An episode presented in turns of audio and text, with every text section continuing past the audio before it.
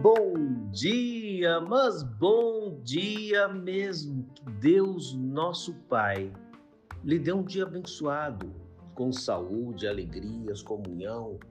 Aumente a sua fé, fortaleça a sua alma e lhe dê paz ao coração. Lhe convido para mais um encontro com Jesus. No Evangelho segundo Mateus, capítulo 5, versículos 47 e 48 está escrito: E se saudares somente os vossos irmãos, que fazeis demais? Não faz os gentios também o mesmo? Portanto, sede-vos perfeitos, como perfeito é vosso Pai Celeste. É assim que o Senhor Jesus ressignifica a lei. É assim que ele diz que nós temos autoridade espiritual. O que ele está dizendo é: sejam amigáveis, educados com todos. Porque, na verdade, somos súditos do reino do nosso Senhor e devemos viver como súditos do reino de Deus.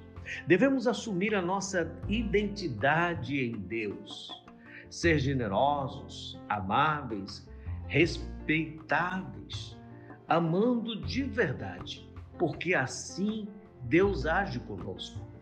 O pressuposto é ver como que o rei soberano age conosco para que possamos aprender a agir com o outro. Senhor Deus, dê-nos um dia abençoado. Queremos crescer na fé. Queremos tratar bem todas as pessoas, ser amável com todos. Nos ajude, Senhor. Fortaleça o nosso coração e nos dê a tua paz.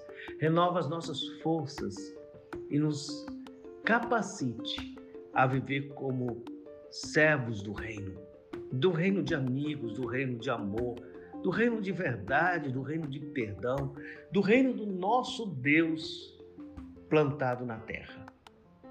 Dê-nos um dia abençoado, tenha misericórdia de nossa nação e abençoe a nossa família.